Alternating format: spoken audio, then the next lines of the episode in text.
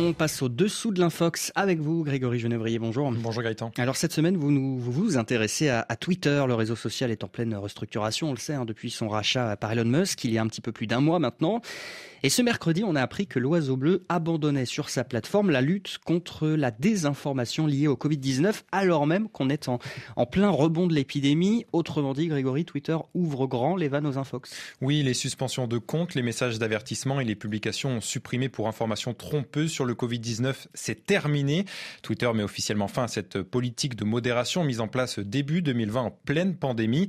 Elle permettait notamment de supprimer les tweets faisant la promotion de faux traitements, les fausses informations sur les modes de transmission du virus ou encore les affirmations non vérifiées publiées pour causer une panique générale. Mais est-ce que cette euh, politique de modération, elle donnait vraiment des, résultats? Eh bien, si la désinformation autour euh, de la pandémie n'avait pas euh, totalement disparu du réseau social, cette modération avait mis un frein important à sa propagation. Alors concrètement, depuis janvier 2020, en chiffres, Twitter a ainsi suspendu plus de 11 000 comptes, supprimé plus de 97 000 contenus et affiché des avertissements sur plus de 11 millions de comptes. Et cette mesure euh, Grégory, mesure prise par Elon Musk, n'est pas la seule hein, à venir affaiblir la lutte contre les infox. Non, le milliardaire américain a récemment annoncé une amnistie générale pour les comptes suspendus de sa plateforme.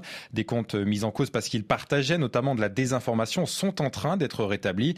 Donc Elon Musk passe l'éponge sur ceux qui avaient l'habitude d'enfreindre les règles et fait passer la modération au second plan.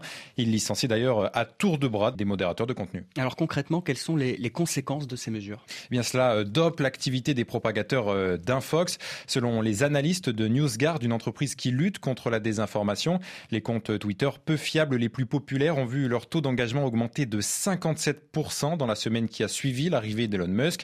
Résultat, ils se sentent pousser des ailes. Il suffit de regarder les contenus mis en avant par l'algorithme avec le hashtag Covid-19 pour s'en rendre compte, puisqu'on retrouve de nombreuses fausses informations. Il y a celles qui visent le vaccin, qui servirait à contrôler les populations grâce à l'introduction de nanoparticules ou d'autres corps étrangers. Une théorie euh, conspirationniste aussi vieille que le principe même de la vaccination.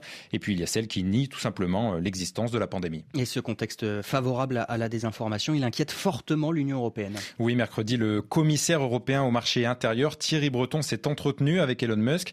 Il l'a averti qu'il devrait euh, s'attaquer à la désinformation s'il souhaite se conformer aux nouvelles règles de l'Union européenne en la matière. Elles entreront en vigueur dès 2024. Et puis, même injonction venant de l'ARCOM, le régulateur français. Il demande aux plateformes d'amplifier les mises en garde contre les contenus douteux ou mensongers.